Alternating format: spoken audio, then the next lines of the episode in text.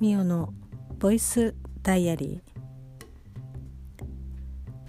ー。2021年10月の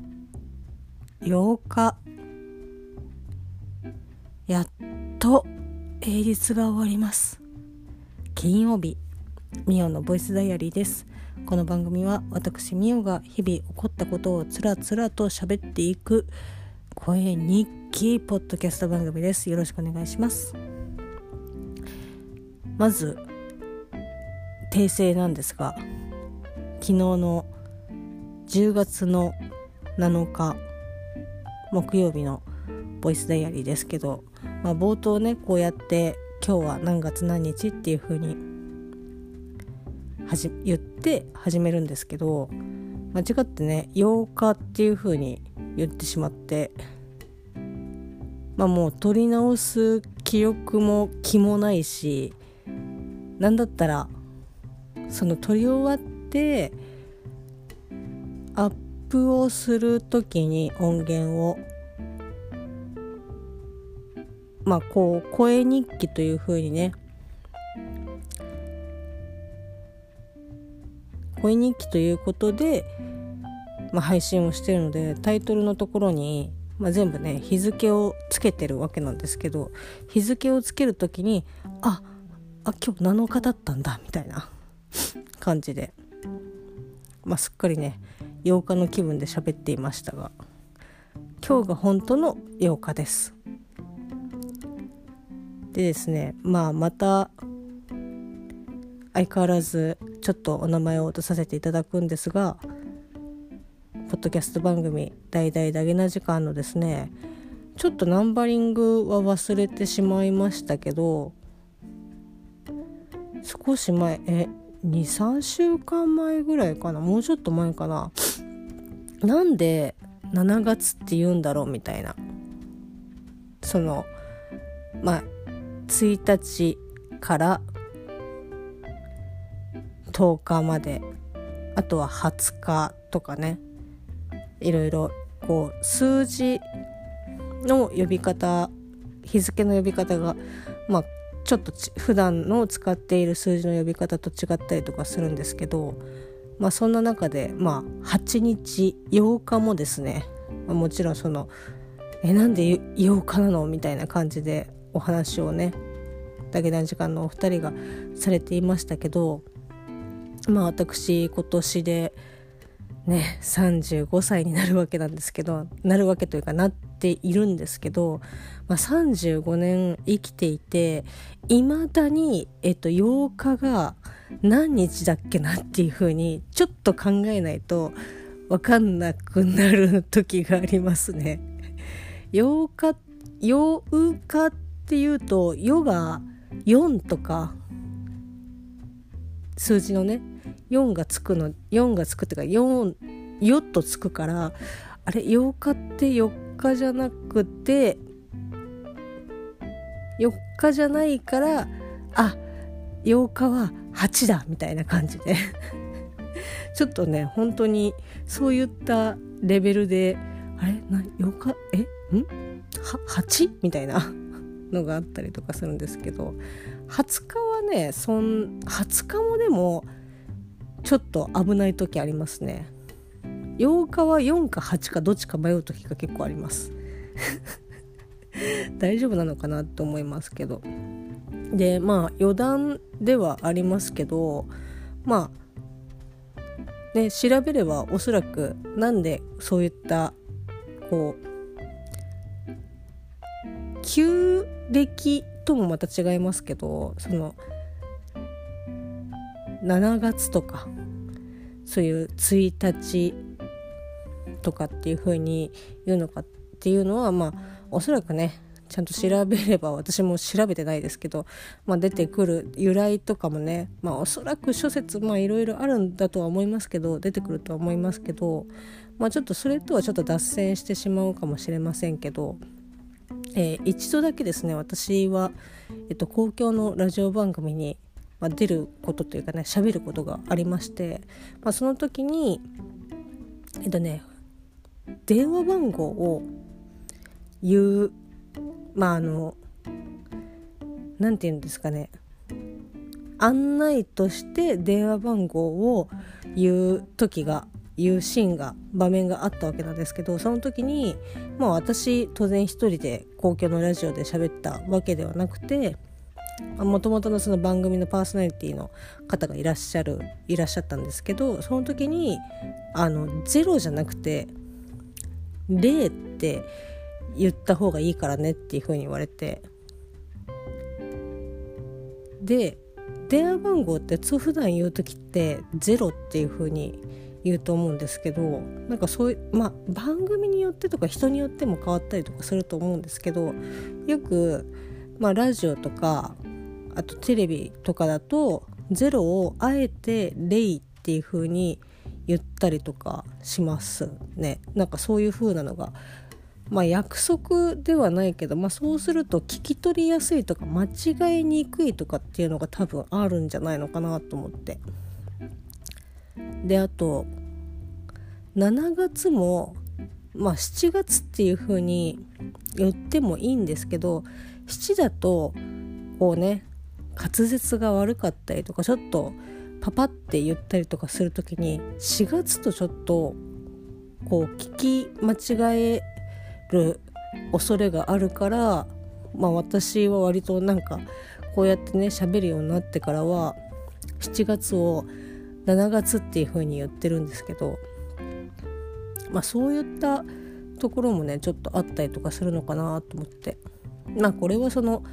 歴史的なそのなんで1日っていうのとかなんで20日っていうのとかっていうこととはまあねおそらく全然違うとは思うんですけど、まあ、そういった数字の呼び方をしたりとかしますが。ただ7月というか「な」が2個連続で言う言葉って結構言いづらいですよね。まあ、あの私の、まあ、携帯の番号も、まあ、1箇所こう7が2連続であるんですけどもう本当に言いづらくてだからあの「な」を4回言わなきゃいけない 77っていう風に言わなきゃいけないんですけどあのね本当に言いづらいですよね。まあ、いろんな場面で自分のその携帯の番号、まあ、その連絡先としてお伝えをしたりとかする場面が、まあ、結構あるんですけどもう本当にいつももうそこだけえ聞き取ってくれなかったらどうしようとかっていう風にすごく不安になるんですけどもうあえてねゆっくり喋るみたいな感じでそこの箇所だけ。その前の数字はもうバーって言ってそこの部分だけ77っていう風に言ってたりとかするんですけど皆さんはどうですかね？まあそんな感じでえー、っとまあ今日が、えー、っと8日だったよっていう お話でした。まあえっと、今日は一日お店の方で仕事をしていたんですけど、まあ、珍しくというか、まあ、私がそのお店に出勤をするようになってからやっぱり慣れていないっていうのもあって日々もう大繁盛みたいなえなんでお客さんからこんなに電話かかってくるの？えなんでお客さんこんないっぱいいんの？みたいな感じで思っていました。感じていましたが日々ね今まで入っていたスタッフさんとか社員さんからするといやもう全然普通に今日あのゆったりしてますねとかあんまお客さんいないですねみたいな感じで。まあ、おそらく本当の繁忙期を乗り越えてきている、まあね、あの選手たちなので私が忙しいって思うのはもう全然なんかいやいやもうこんなん全もう全然忙しいのうちに全然入んないからみたいなぐらいの感覚だと思うんですけどまあそんな私でさえ今日はすごくね暇でしたね。マジ電話もまあ私が取ったのは23本ぐらいとかですけど、まあ、そのうちの1本が、まあね、またあの商品のお問い合わせだったりとかしましたけど、まあ、それぐらいで本当にあなんか落ち着いてるなっていう。だから一番ね絶好の仕事日和だったとは思うんですけど、まあ、あのね結構日中銀行に行ったりとかなんかこうちょっと用事があったりとか郵便局行ったりとかっていうのでなんか意外とお店の外にいる時間があったりとかしてなんかねその経理関係の処理があの今日暇だったのになんかあれ全然進んでないみたいな感じで。でまあ私は一応今は土日がお休みなのであんまり貯めておくとその土日2日間挟んで月曜日で月曜日は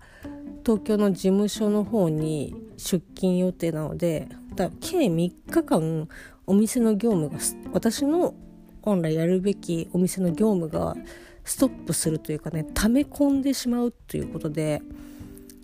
本当だったらもう全部今まで溜まってた仕事をさらにして、えー、3日間迎え4日目に、まあ、その3日間分のやつを処理をするっていう風にするのが、まあ、一番ベストだと思うんですけどいや全然処理終わってないしこの状態で丸3日間開けたらいやもう本当にえなんかえちゃんと仕事やってるみたいな感じで思われても仕方がないなっていう量になってしまうのでまあ仕事あの最後お店が終わってレジを閉めた後にちょっとある程度片付けてからじゃないとこれはまずいなと思ってまあ残業というかねまあ申請のない残業、まあ、サービス残業をですね自ら進んでやって。でまあちょっと区切りがいいところまではできたのでよかったんですけど、まあ、だからもうなんだろう最後に一番どっと疲れたみたいな感じで。もう帰ってきて速攻でお風呂に入って。で今日晩ご飯はですねカニ棒寿司をお店でいただいたのでちょっとねメーカーさん忘れちゃいましたけどようなんだろうな新幹線とかそういう駅弁とかこう召し上がる方だったらちょっとピンとくるというか想像つきやすいと思うんですけど、まあ、棒寿司なので何ていうのちらし寿司を棒状にしてなんかしかも一口サイズにもう切り込みが入ってるみたいな。でまあおそらくねそういう新幹線とか乗り物とかこう外でこう食べるのに食べやすい形状になってるんですけど、まあ、それの、まあ、カニあれはえっ、ー、とねズワイかな？ズワイガニが上に乗っかってるやつのお寿司だったんですけどもうねそれまあ賞味期限が今日までででお店ではもう出せないので、まあ、本来であればというかまあそのロス処理をするんですけど、まあ、その後、まあ廃棄をまあ、するわけなんですけど、まあ、本当に言ったらその賞味期限が今日切れたっていうだけの話なので、まあ、その後ね食べたりとか ごめんなさい。食べたりとかその持って帰ったりとかっていうのは、まあ、一応どうなんですかねその商品的食品的には NG なのかもしれないんだけどまあまあもうその日のうちに食べるのであればいいかなと思って食べたんですけど、まあ、結構美味しかったですね。普段なかなかそういったなんだろうなそのお弁当類とかっていう観光のお弁当類とかって本当食べることがほぼないのでなんかたまにね東京駅とかでそういう駅弁のみを扱ってるお店とかねあったりとかしますけどまあお昼とかに買ってもいいかなと思うんですがなんか大体そういうのって安くて1,000円とかまあ500円を切るっていうのはままずないですよね。まあ、よっぽど本当に少量とかだったらあるかもしれないですけど、まあ、1食、まあ、普通に食べる分ぐらいだったら、まあ、1,000円は余裕で超えてくるのでまあなんだろうなランチに1,000円かけるっていうのでもちょっとねあいや今日は贅沢かなっていうふうに思うのにいや弁当かっていう。まあもちろんねその東京とか関東では食べれない食材がお弁当になってるので全然ねそのいいと思うんですけどやっぱねそのお弁当っていうカテゴリーにこう入れてしまいがち。だからいやお弁当2,000円かみたいな。あのすごくね貧乏くさいあの考えがあのよぎってしまってまあ大体ね手が出さない手が出ないんだですけど。まあなので非常にですねそういったまあこういう時だからこそ、まあ、お店の商品をこう食べる機会がこう降りてきていいかなと思って。もう本当だったらね自分で買って食べてお客さんからこれってどんな味なんですかとかどういうあのどれぐらい持つんですかとかっていうふうにいろいろ質問されても自分がやっぱり食べてたりとかこうすると「あこれはこうですよ」とかっていうふうに説明ができたりとかするしまあ、商品もね自信を持ってこうご案内することができるんですけど、まあ、なかなかね。いつでも買える食べれるって思うとでしかもねまあこれはもう仕方がないことなんですけどその下代、えーと、仕入れ値を知ってしまっているといやあうん結構持ってるなみたいな。もちろんねその上乗せをしないと売り上げが出ないのでもうもちろん仕方がないことなんですけどねその実際の値段っていうものを知なんかこう知ってしまうとああっていう感じはありますけどね。まあでもまあねちょっとまたちょっとずつ自分で買って、まあ、食べたりとかした方がいいかなと思うんですけど、まあ、今日はそんな感じでカニ棒寿司を食べて今横になりながら喋っております。もうちょっとねかなり眠たいのでそろそろ寝たいと思いますけど今日は隣に又助君がいなくてですね普段は私の方が後からこうコソコソしながらこう部屋に入って寝室に入ってこっそりなんか寝るみたいなことをしてるんですけど、まあ、そのこっそり寝るっていう風な時間帯がだいたい2時とかそんな感じなのであ起こさないようにとかもうあたかも「え結構早めに寝たよ」みたいな感じになるためにこっそり入ってくるんですけど、まあ、今日はね又助君が、まあ、明日休みっていうのもあってちょっとね夜更かしタイムなのかビールタイムなのか分かりませんけど、まあ、そのうち上がってくるでしょう。まあ、そんな感じのまあ取り留めのないよくわからない一日でございましたそんな10月の8日金曜日でした。それではまた明日。